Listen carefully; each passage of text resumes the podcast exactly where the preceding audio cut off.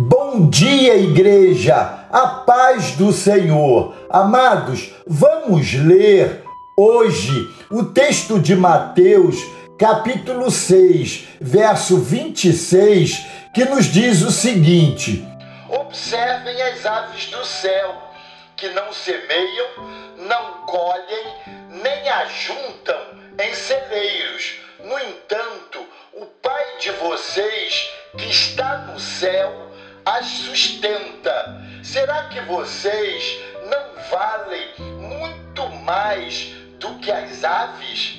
Essa é uma pergunta retórica. Nós já temos clara a resposta para essa última pergunta desse texto maravilhoso inserido numa mensagem proferida por Jesus intitulada O Sermão da Montanha.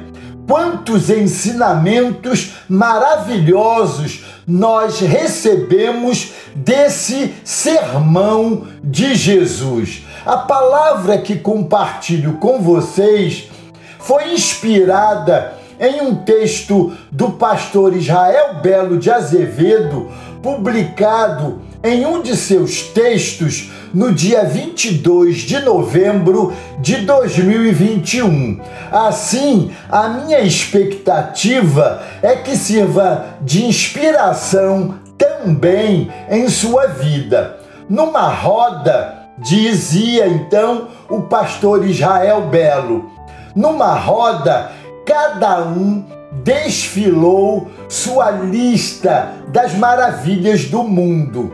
Todos tinham viagens e lugares deslumbrantes para contar. Não faltaram o pão de açúcar no Rio de Janeiro, a ponte Golden Gate em São Francisco, na Califórnia, Estados Unidos da América, Monte Nebo, na Jordânia, Petra, na mesma Jordânia, a ponte sobre o mar que separa Vitória de Vila Velha, no Espírito Santo, o pôr do sol no Rio Negro, em Manaus, as pirâmides do Egito, Veneza, na Itália, Fernando de Noronha, no Atlântico, o Museu do Holocausto, embora trágico, em Israel e muitos outros lugares foram mencionados.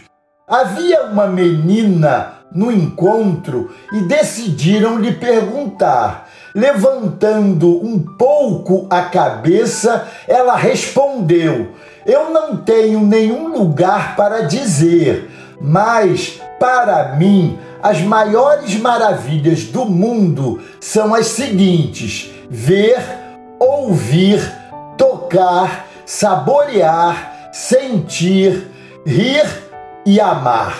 E depois ela ainda comentou: Eu posso ver e isto é maravilhoso. Eu gosto de ouvir e isto é ótimo. Eu posso tocar nas coisas e nas pessoas. Eu posso comer com prazer. Eu sinto, eu choro, eu sinto as pessoas, eu rio com elas, e se não tiver ninguém, eu rio comigo mesma.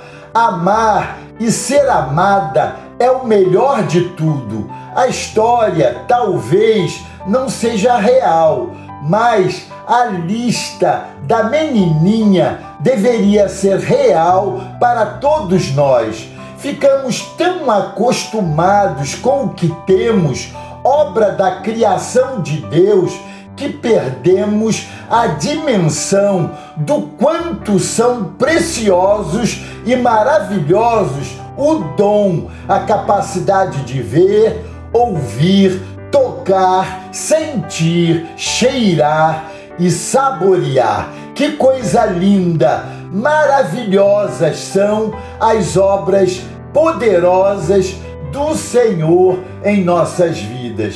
Amém? Glória a Deus. Obrigado, Senhor. Deus os abençoe.